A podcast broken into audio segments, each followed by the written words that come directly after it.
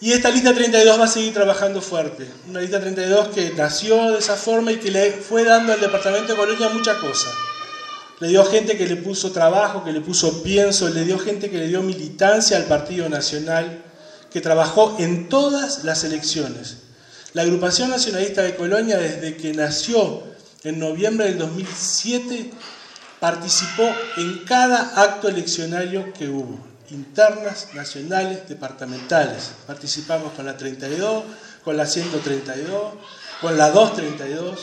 Esta lista le dio militantes, le dio personas que trabajaron en cargos directivos y jerarcas de la Intendencia Departamental, le dio ediles, le dio un presidente de Junta Departamental, le dio un alcalde, le dio concejales, le dio un intendente por 150 días y fue dejando cosas para el departamento de Colonia y siempre en el llano.